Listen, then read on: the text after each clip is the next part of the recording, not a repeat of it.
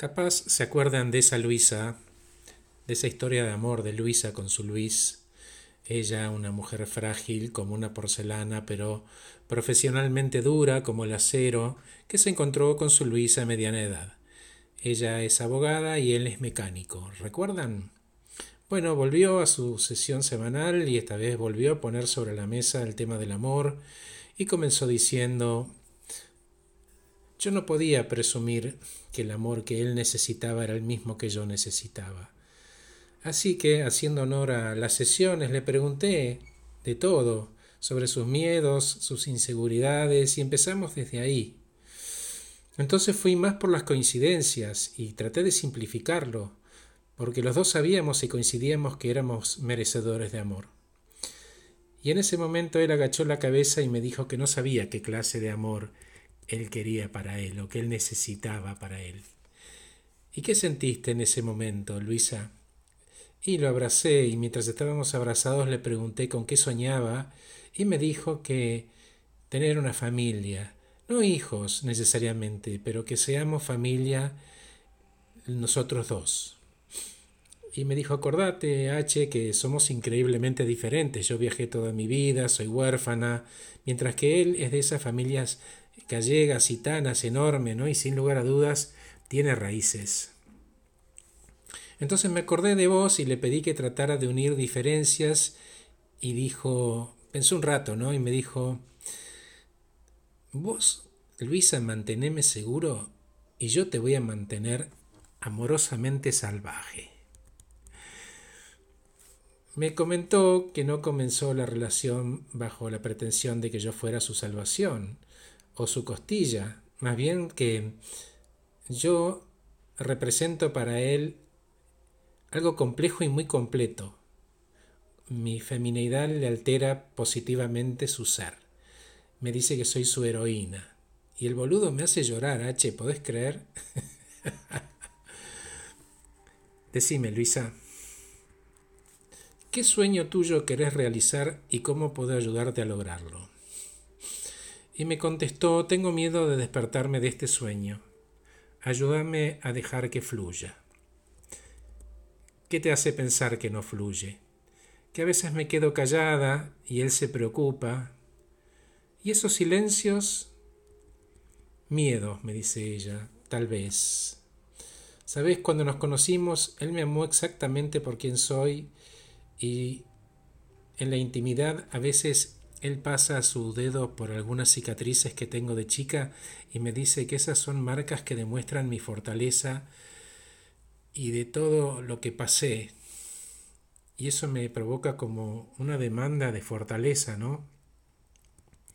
Pero volvamos a los silencios, Luisa. Acordate que tiene que haber diálogo.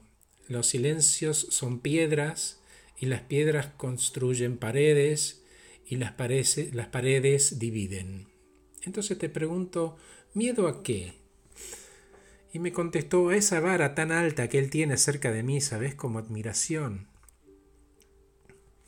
Y decime, Luisa, ¿cómo sería dejar que él te ame como sabe, como él le gusta, porque hasta ahora no veo nada desagradable?